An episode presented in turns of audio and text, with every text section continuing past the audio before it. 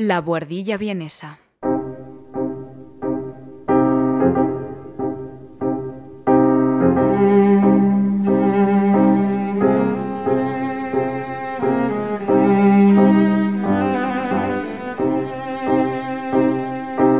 Un espacio de análisis musical realizado por Juan Velázquez desde la capital austríaca.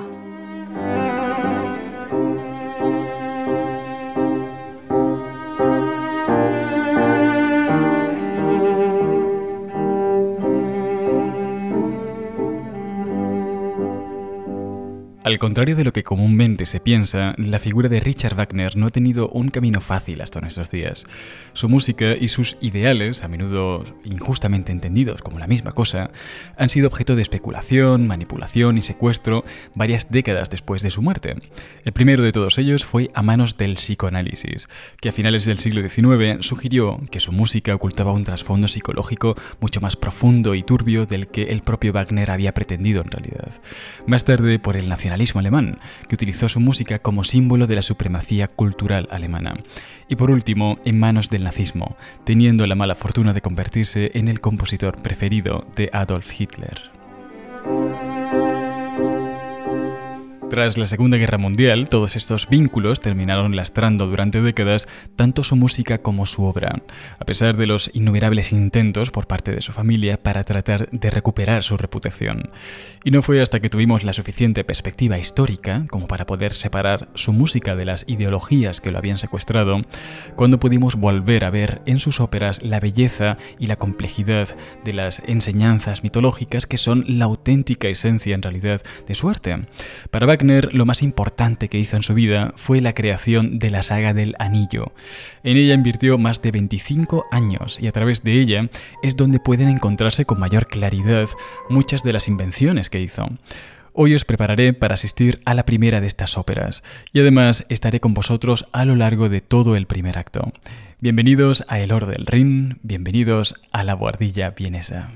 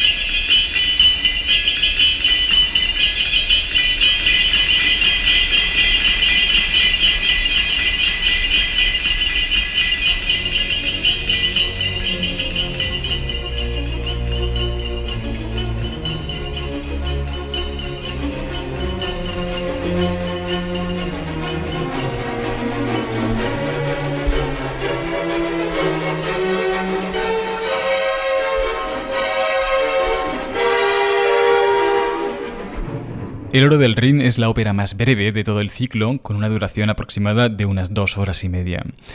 En el capítulo de hoy no escucharemos la ópera al completo, ni mucho menos, pero sí que pretendo daros las herramientas necesarias para que el día de mañana podáis escucharla y entenderla y apreciarla por vosotros mismos.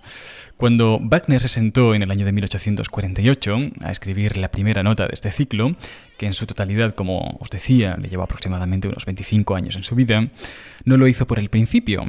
El oro del Rin no fue la primera ópera que escribió, sino que comenzó por el final. Esto tuvo sentido por dos razones. La primera, porque así era como sucedía en las fuentes mitológicas sobre las que se había inspirado para escribir este ciclo. Y la segunda, y la más importante, porque en realidad no tenía ni idea de cómo empezaría todo, pero sí que sabía al menos cómo quería que acabase. De modo que comenzó por el final, escribiendo sobre la muerte de un héroe llamado Sigfrido. A esta ópera, que en el ciclo ocupa el último lugar, la tituló El ocaso de los dioses.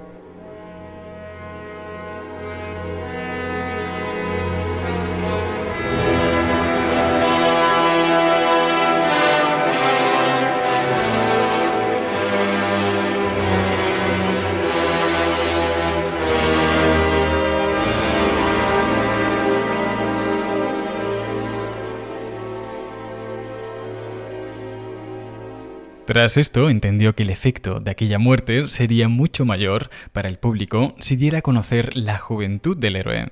Esta ópera, esta nueva ópera, terminó ocupando el tercer lugar del ciclo y la tituló Siegfriedo.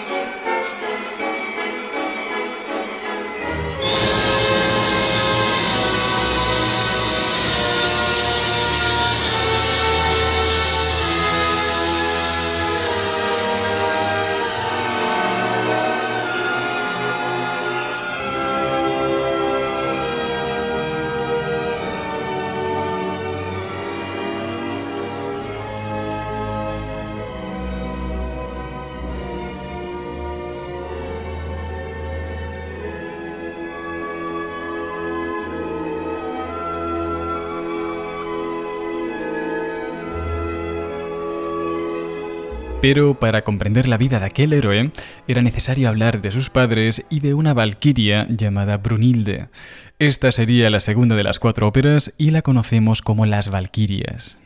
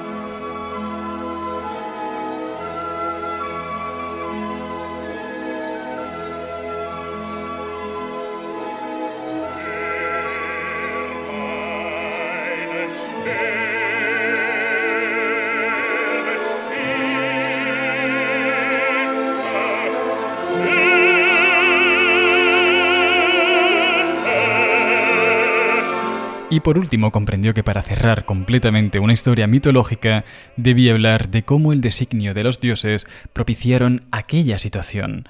Fue entonces cuando escribió El oro del Rin.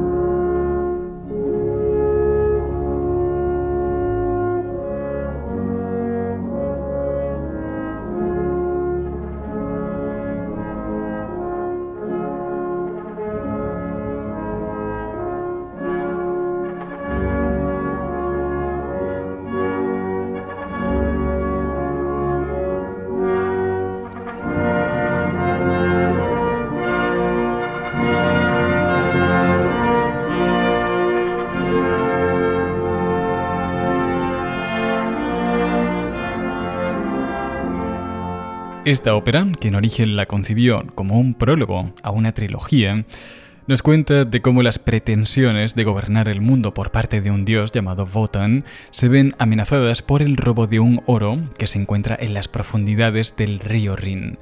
El oro, que en principio lo custodian tres ninfas llamadas Velgunde, Voglinde y Floshilde, es robado por un nivelungo llamado Alberich, quien renuncia además a la capacidad de amar como única condición para poder acceder a él.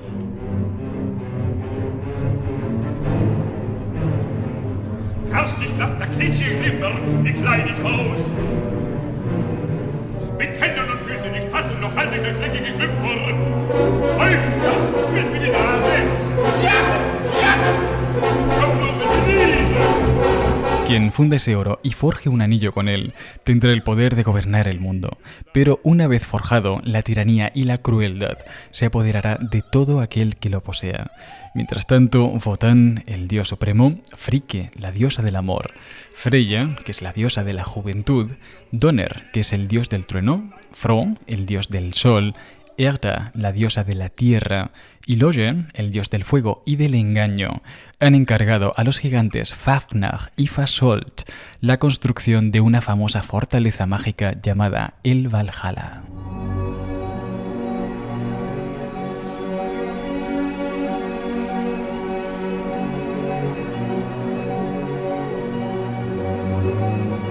Sin embargo, Votan cometió el error de ofrecer a Freya, su propia hermana, como pago por aquella construcción, y ahora que era reclamada por los gigantes, los dioses se sienten tremendamente arrepentidos.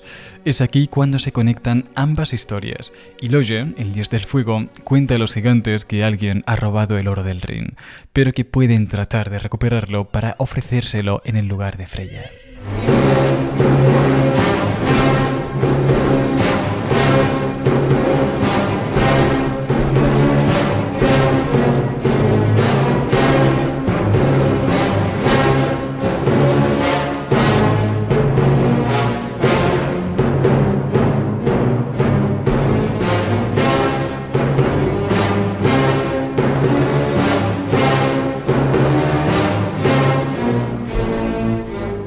Robo de este oro se produce en el mundo terrestre, por lo que Wotan y Loge bajan hasta el inframundo de Nibelheim, donde se encuentran los Nibelungos, ahora sometidos, eso sí, a la tiranía del anillo de Alberich. Allí consiguen quitarle el anillo, pero Alberich lo maldice para que todo aquel que no lo posea lo busque con ansia y todo aquel que lo posea lo haga con miedo.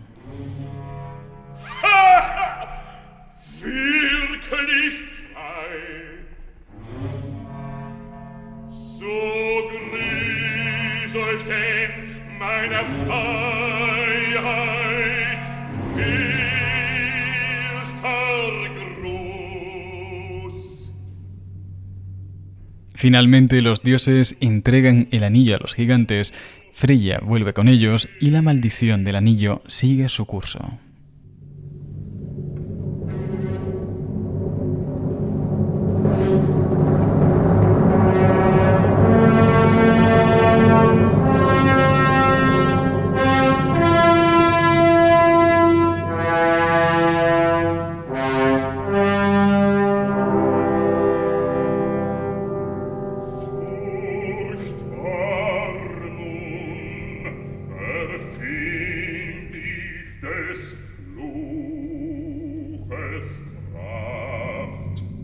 Como veis, la trama del Oro del Ring de Wagner parece coincidir en bastantes puntos con la trama del Señor de los Anillos de J.R.R. Tolkien. Y aunque Wagner pudiese haber sido una inspiración para Tolkien, lo cierto es que ambas tramas coinciden porque ambos se nutrieron de fuentes similares para desarrollarla. Como os conté en nuestro anterior capítulo, Wagner, en su juventud, formó parte de varios movimientos políticos y culturales que buscaban la existencia de una épica auténticamente germana. Esta curiosidad le hizo interesarse por la mitología griega, pero sobre todo por aquella que estaba escrita en lenguas teutónicas, como era el caso del alemán alto, alemán antiguo, y el nórdico antiguo. De las que estaban escritas en alto alemán, encontró una llamada El cantar de los Nibelungos, de donde extrajo la localización y a varios personajes como Sigfrido o las Valquirias, que terminaron siendo determinantes en las últimas óperas del ciclo. Sin embargo, para extraer a los personajes del oro del Rin, prefirió recurrir a los Edda, que era una colección de poemas escritos en nórdico antiguo y de donde Wagner extraería muchos de los dioses del oro del Rin como Freya, Freika o Loye.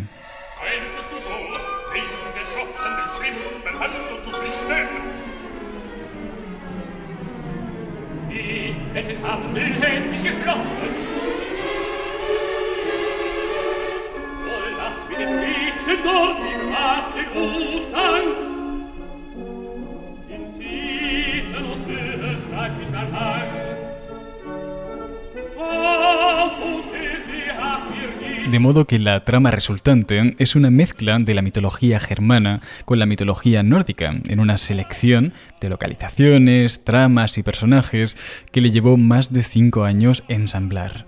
Así que llegados a este punto, podríamos preguntarnos, ¿por qué Wagner pasó varios años rastreando esta literatura en búsqueda de pequeños detalles que le sirvieran para la trama?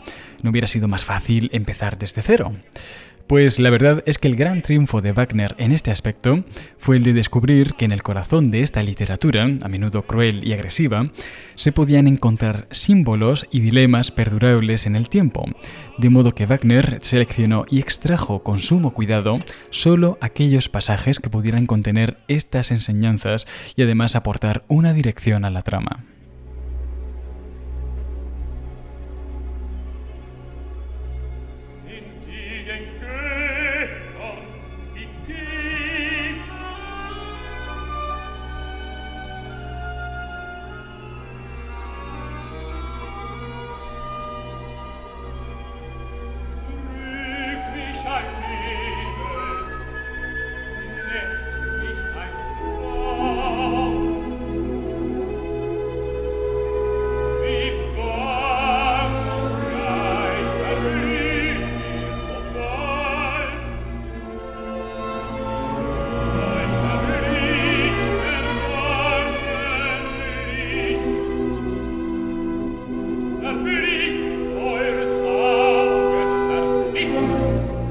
Bien, pues no quiero enrollarme mucho más porque luego, a medida que vayamos escuchando lo que sucede en la música, os iré contando alguna que otra curiosidad sobre la misma. Lo único que realmente quiero que tengáis claro, antes de empezar con la escucha, son tres invenciones que Wagner realizó y de las que os hablé con detalle en nuestro anterior capítulo. La primera de todas ellas era el uso del Stabreim. Nos eh, daremos cuenta de esto cuando escuchemos que los cantantes comienzan a cantar utilizando versos que contienen las mismas consonantes llamativas, dejando un rastro sonoro de muchas T's o muchas K's, etc. Uno de los momentos más icónicos de esta ópera en el uso del Stabreim lo podréis encontrar cuando el dios Loge se presenta a sí mismo.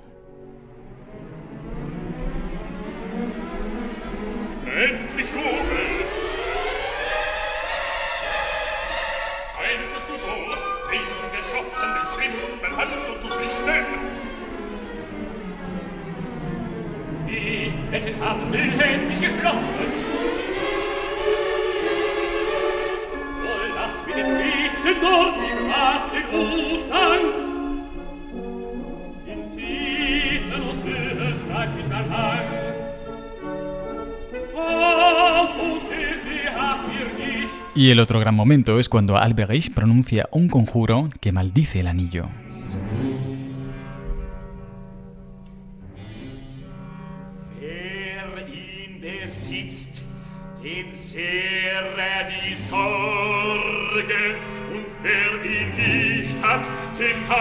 Der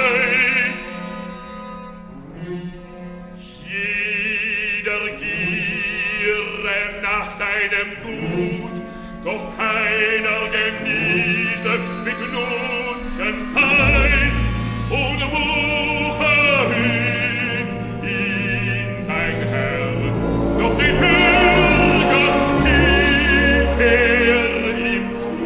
La otra gran invención que tenéis que tener en mente es el uso experimental que hacía del sonido orquestal. Wagner dedicó muchos años a buscar el sonido exacto para cada uno de los sentimientos que quería describir. En ocasiones conseguía este sonido con la combinación justa de varios instrumentos de la orquesta y para cuando esto no era posible se encargó de hallar nuevas funciones para instrumentos ya olvidados como el cuerno de toro o la trompeta baja, etc. E incluso llegó a crear un nuevo instrumento llamado la tuba wagneriana, de la que introdujo dos de este tipo para esta ópera.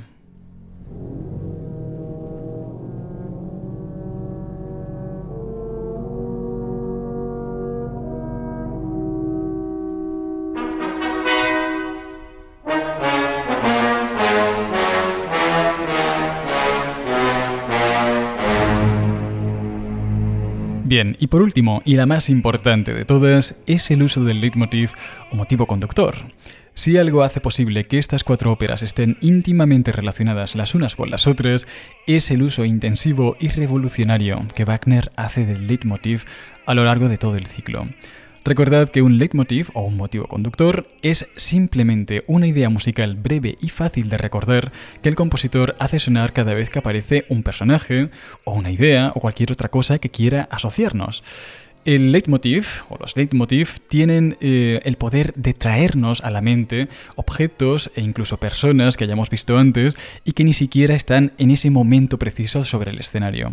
Pero lo más fascinante del uso que Wagner hace del leitmotiv es que el motivo conductor wagneriano tiene la asombrosa capacidad de acumular significado, es decir, que tiene memoria. Y esto se vuelve especialmente interesante a medida que avanza el ciclo, porque por ejemplo el anillo es robado varias veces a lo largo del ciclo y su motivo conductor, que en origen es este,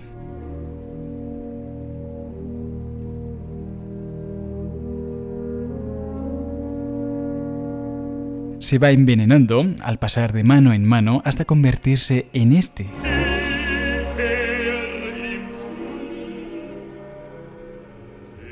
De modo que escuchar estas conexiones son la clave para entender lo que realmente la música quiere decirnos. Bien, pues eh, vamos ya directamente con las presentaciones. Wagner decide crear dos tipos de motivos para dos tipos diferentes de personaje. Por un lado, para los personajes más eh, perversos, crea motivos a partir de escalas cromáticas. Para los no músicos, las escalas cromáticas son escalas en las que cada nota está separada la una de la otra por la distancia mínima, por un semitono. Un gran ejemplo es el motivo de Alberich.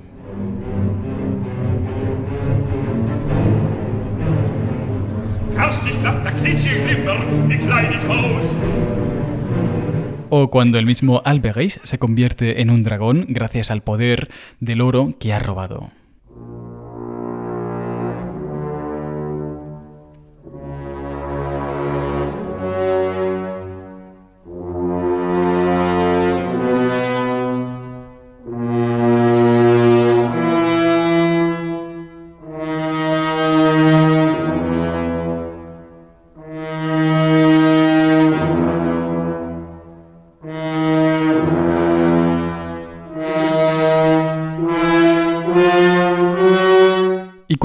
Ha asimilado esto, Wagner lo utiliza para generar dudas con personajes que a priori no son malos, como es el caso de Loge.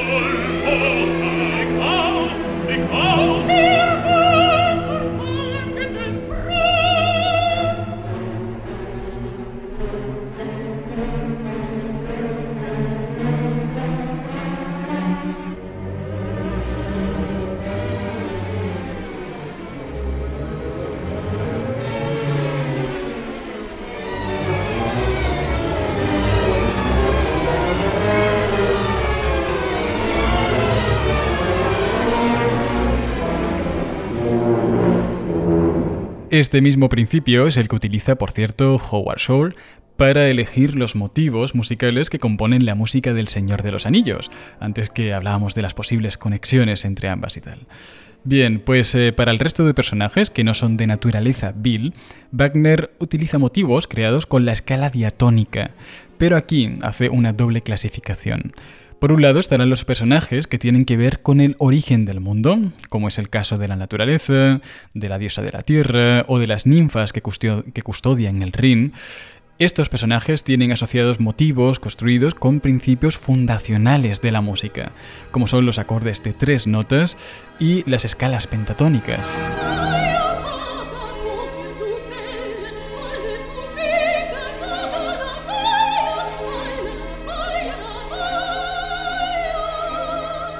Y por otro lado estarán los dioses que utilizan notas extraídas directamente de la escala diatónica, como es el motivo del dios Fo.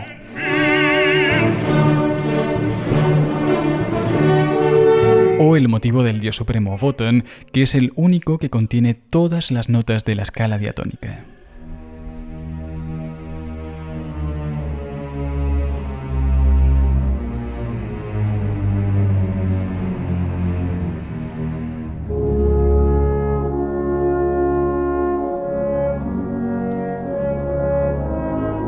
Bien, pues a continuación os acompañaré en el primer acto de esta ópera para mostraros cómo estas invenciones se manifiestan e interaccionan entre sí. Vamos allá. La primera escena se sitúa en las profundas aguas del río Rin y aquí Wagner ideó un ingenioso principio en el que dos de los instrumentos más graves de la orquesta, el contrabajo y el fagot, producen una nota sostenida que tendrá una duración aproximada de tres minutos.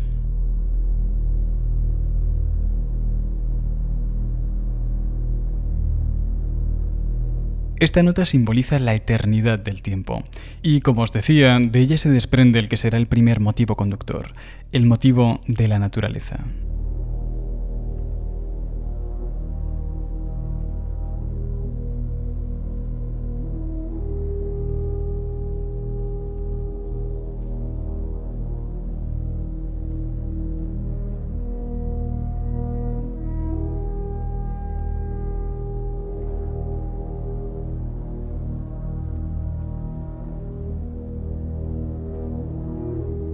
Como si fuese una rueda, el motivo comienza a entrelazarse consigo mismo, simbolizando el ciclo de lo eterno.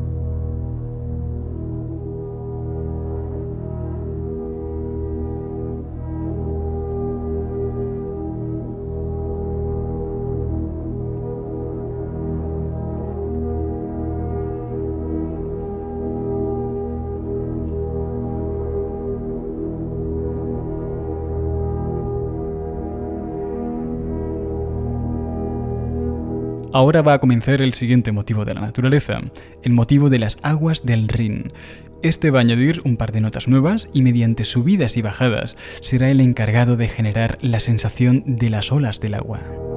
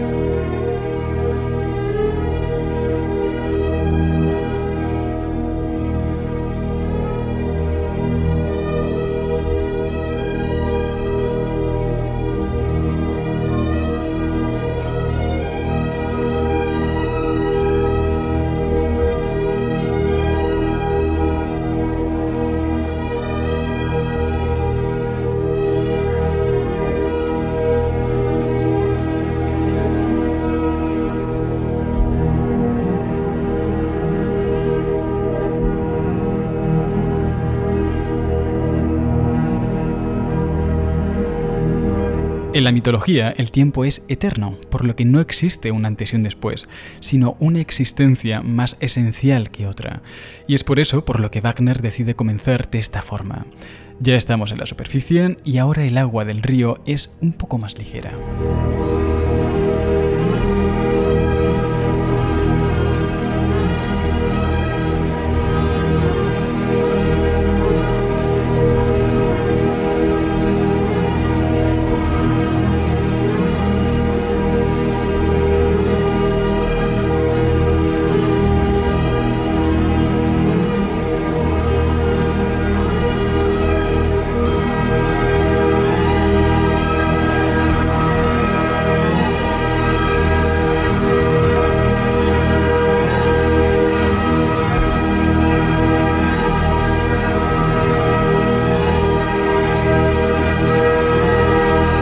Recordad que la trama de la ópera comienza con tres ninfas que son las encargadas de custodiar el oro del Rin.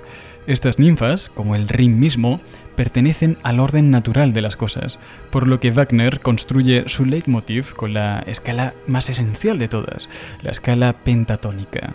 Canta Voglinde.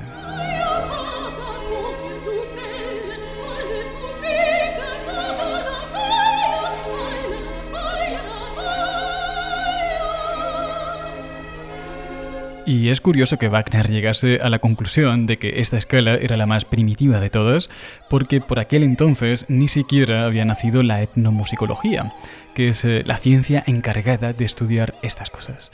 Al canto inocente de Voglinde le responde su hermana Floshilde, que le advierte de que no deben de descuidar el oro.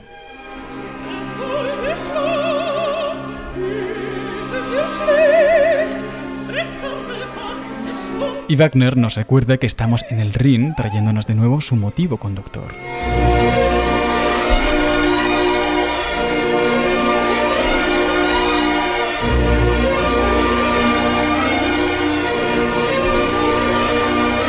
Y ahora vais a ver cómo la música se vuelve más oscura y más inestable rítmicamente, y esto es así porque Wagner nos está preparando para la entrada de Alberich, que será quien termine truncando la historia de esta ópera.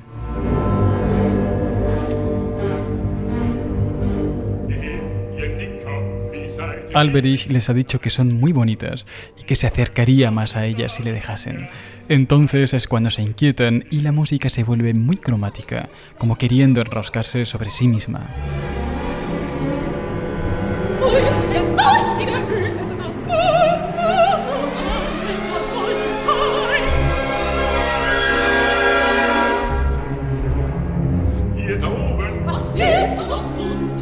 Las ninfas le preguntan, ¿qué quieres de nosotras? Y él dice que solo quiere jugar.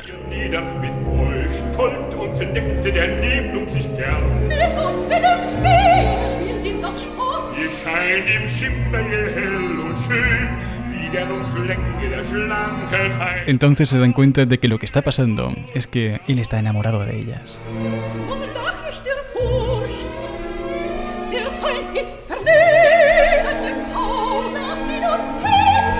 Pero pronto sale lo peor de Alberich y cuando por la fuerza intenta capturar a Boglinde, suena el motivo conductor de Alberich.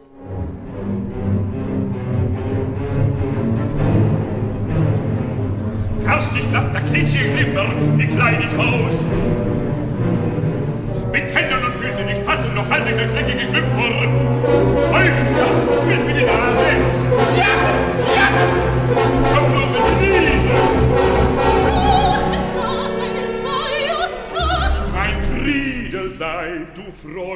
Freuliches Kind. Lässt mich frei, so freue mich hin. O wie du entweichst, komm doch wieder.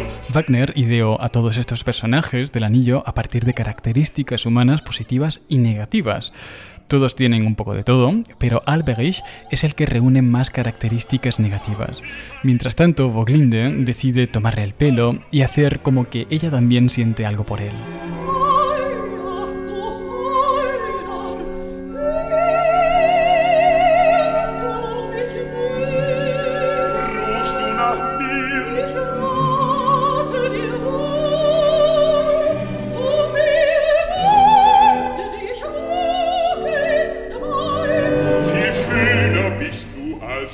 Y atentos al rastro sonoro que dejan aquí las palabras de Alberich al decir que no está lo suficientemente cerca de ella. Este es un claro caso de Stabrein.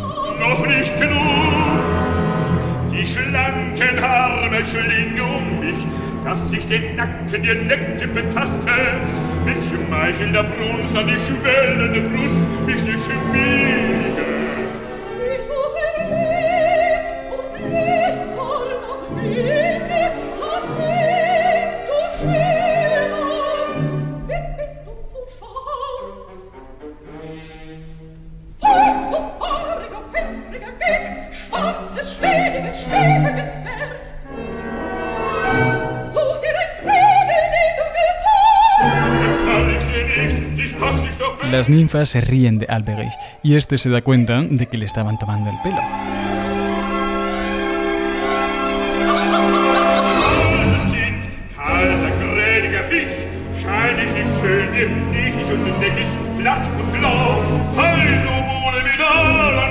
Y ahora empieza la seducción de otra ninfa llamada Flosilde.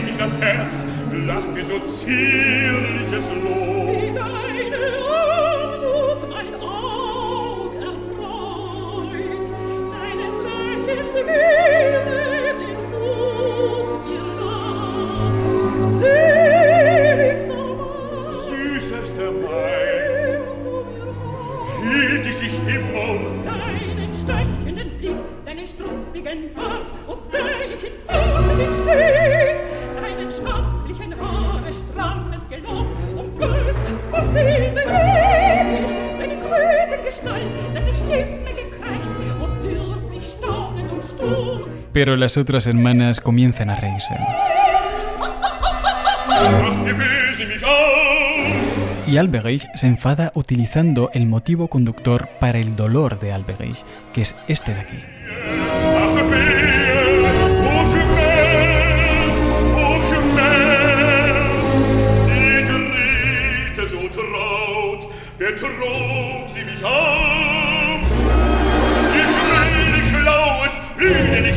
Pero a las ninfas les da completamente igual su enfado y se ponen a canturrear por encima de su propio motivo conductor.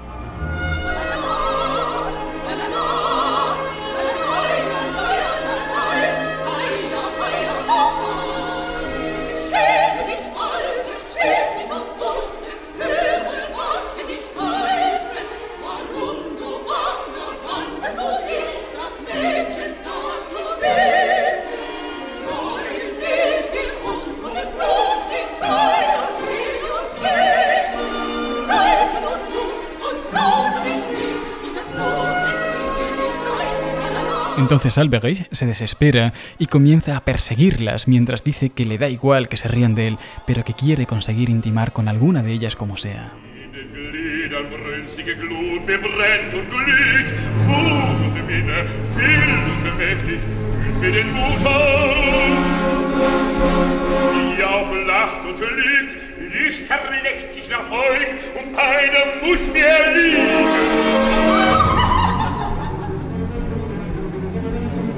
Ahora que Wagner comienza a tener muchos motivos conductores, empieza a construir discursos musicales con ellos.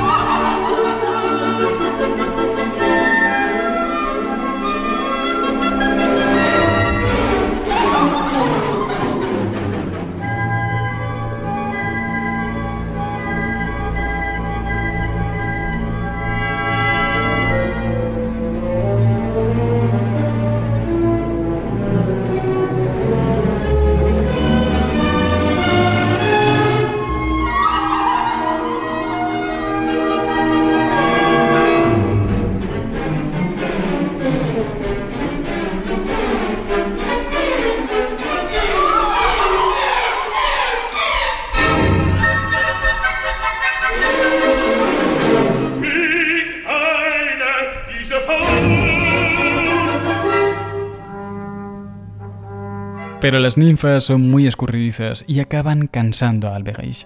Es entonces cuando toca el agua los primeros rayos del amanecer y del extraño resplandor que surge del fondo suena por primera vez el motivo del oro.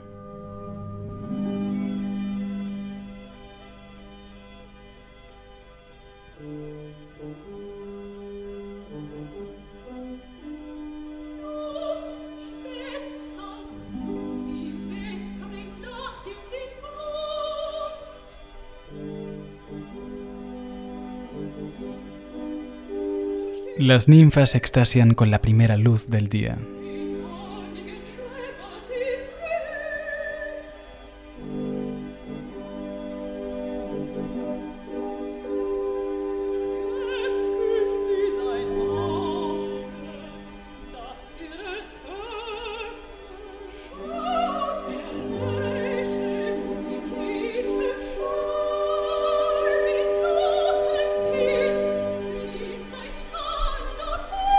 Cada vez el resplandor del oro es mayor y por eso suena su motivo con mucha más presencia.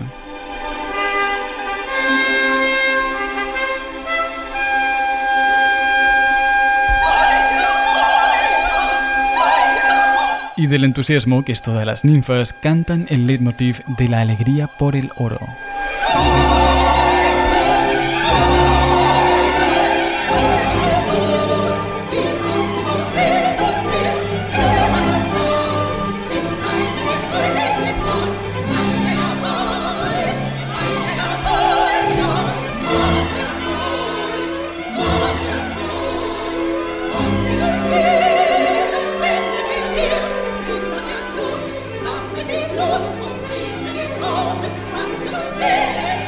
Aquí se produce un triple leitmotiv.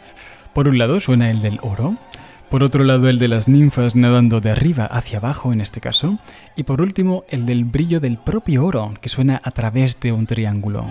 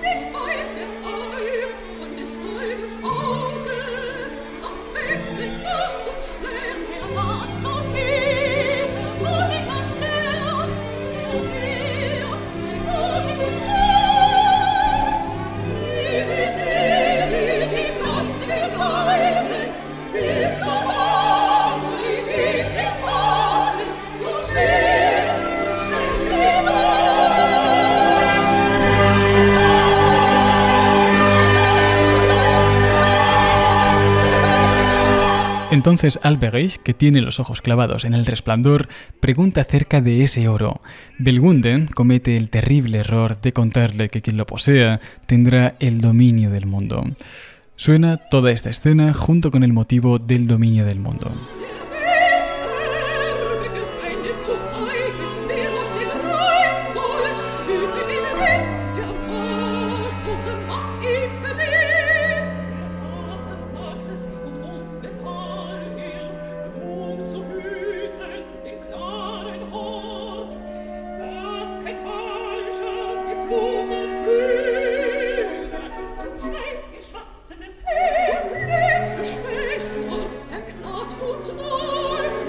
Pero Boglinde añade que quien lo quiera poseer tendrá que renunciar a la capacidad de amar, y suena entonces el motivo de la renuncia.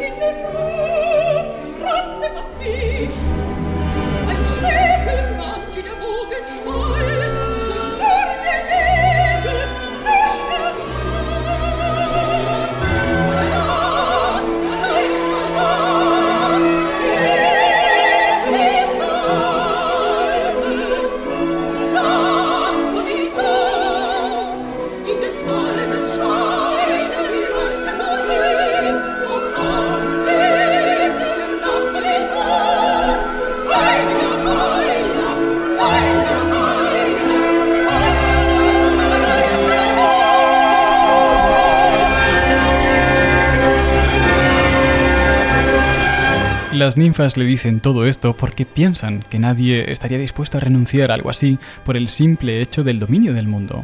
Pero se ve que no conocen a Alberich y este decide renunciar y robar el oro mientras éstas le persiguen para intentar que no lo haga.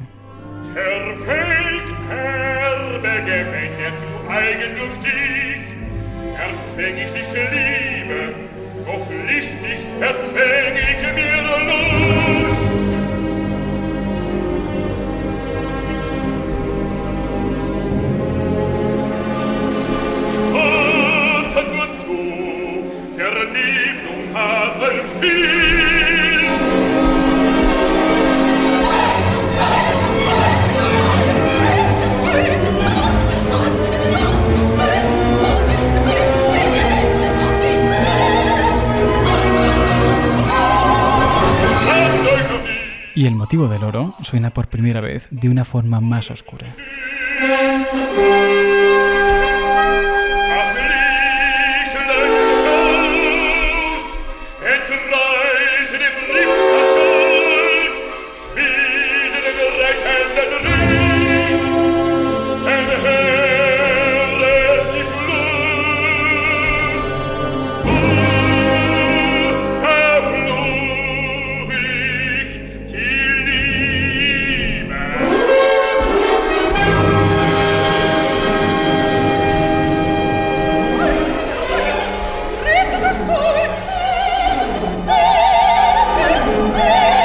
Y a medida que Alberich se marcha con el oro, las olas cristalinas que sonaban al principio parecen deformarse y enturbiarse cada vez más.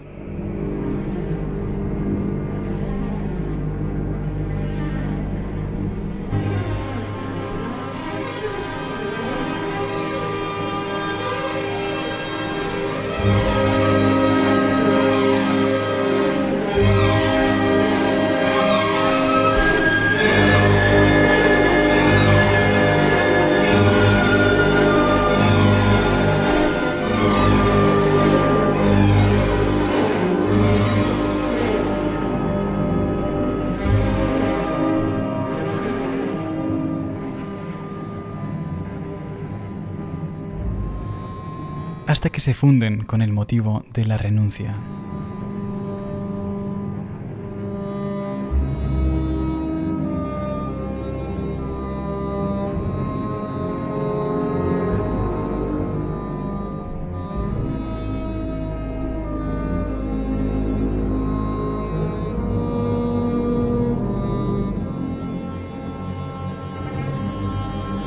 para luego hacerlo con el motivo del dominio del mundo.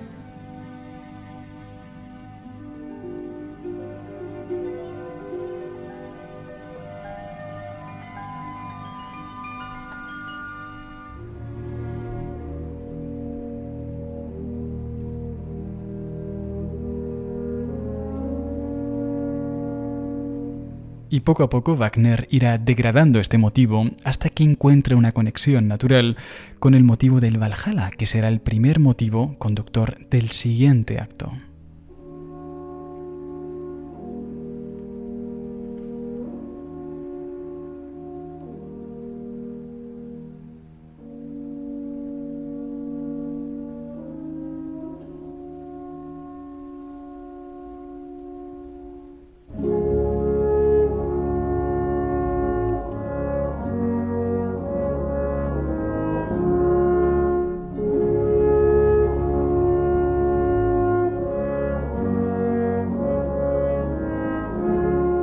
De esta forma termina el primero de los cuatro actos que conforman el oro del Ring de Wagner. En relativamente poco tiempo, Wagner nos ha hecho familiarizarnos con los peculiares timbres de la orquesta, con los Stabreim y con el uso constante de los leitmotiv, utilizando no solo estos leitmotiv como carta de presentación para los personajes, sino también como hilo conductor cuando estos ya no están en escena. Con estas invenciones y su uso en la ópera, vemos más claro el hecho de que Wagner dijese de que esto, lo que él hacía sobre el escenario, no era realmente ópera, sino más bien un acto de música hecho visible. Y la única forma que tiene la música de hacerse visible es a través de la simbología, por lo que su música está constantemente llena de símbolos que se materializan a través del uso del Stabheim, del uso de los timbres peculiares para la orquesta o mediante el uso intensivo del motivo conductor.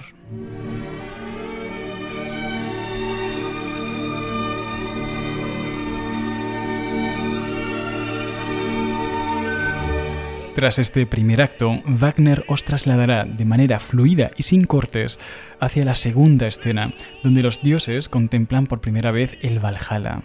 Durante este segundo acto se arrepentirán de haber ofrecido a Freya como forma de pago, y en el tercer acto os llevará Wagner hasta el Nibelheim, que es donde habitan los Nibelungos y donde encontrarán a Alberich habiéndose convertido ya en un tirano. De esta forma Wagner consigue habilitar tres mundos que a su vez son tres regiones de la psique humana. Por un lado tendréis el Nibelheim, como el inframundo donde gobierna la tiranía, en el lado opuesto tendréis el Valhalla, donde gobiernan dioses mediante pactos de honor, y en la siguiente ópera del ciclo os desbloqueará la región intermedia, que Wagner denominaba la Valquiria, y que es el único sitio donde el amor puede enfrentarse a la ley. Aquí es donde habitan los seres humanos.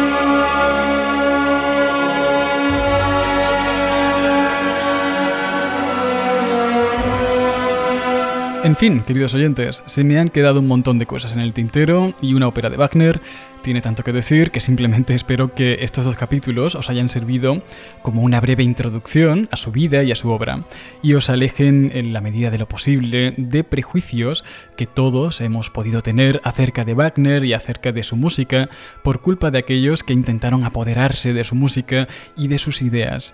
Y sin más, eh, me despido de vosotros hasta el próximo capítulo de La Guardilla Vienesa. Un abrazo y hasta pronto.